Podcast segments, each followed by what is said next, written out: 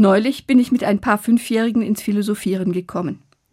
Isabel hat gesagt, meine Oma meint, ich bin wie meine Mama. Und dann hat sie empört hinzugefügt, aber das stimmt doch gar nicht. Ich bin doch viel kleiner. Und schon waren wir mittendrin in einer sehr lebhaften Diskussion. Mark hatte gehört, dass er wie sein Opa ist und konnte das auch nicht glauben. Ihr seid eben eine Familie, habe ich erklärt. Da schaut man genau hin, was ist ähnlich und was nicht.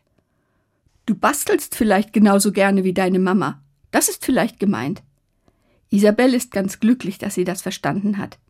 Wenn ich genauso wäre wie die Mama, dann wäre ich ja die Mama und wir wären gar nicht zwei, sagt sie. Mark, der schon etwas älter ist, sagt, genau, in der Familie sind ja alle ein bisschen ähnlich, aber nicht ganz, sonst wäre es keine Familie. Recht hat er, und die Unterschiede haben große Vorteile. Isabel erklärt das so. Ich kann Sachen besser unter dem Sofa finden und Mama kann besser oben im Schrank nach was gucken. Eigentlich ist das doch immer so, denke ich mir. Je unterschiedlicher die Menschen, umso mehr gewinnen sie, wenn sie sich zusammentun. Isabel und Marc und die anderen haben dann gemeinsam mit viel Spaß Unterschiede und Gleichheiten bei den Menschen gesucht, die sie kennen.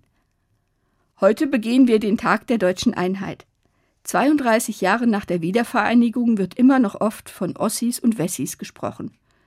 Die Älteren unterscheiden sich ja tatsächlich noch durch ihre Erfahrungen. Und ich finde auch, das ist eine Bereicherung. Auch in der Kirche finde ich es wichtig, das zu sehen. So viele unterschiedliche Christinnen und Christen. Wie gut. Wenn sich alle als Einheit in der Verschiedenheit verstehen könnten, mit einem Gott, dem alle gleich nah sind. Ob in Kirche, Familie oder Gesellschaft, Unterschiede zwischen den Menschen können uns dazu bringen, uns gegenseitig zu ergänzen und zu helfen, so wie schon die Fünfjährigen das sehen. Und das ist wunderbar.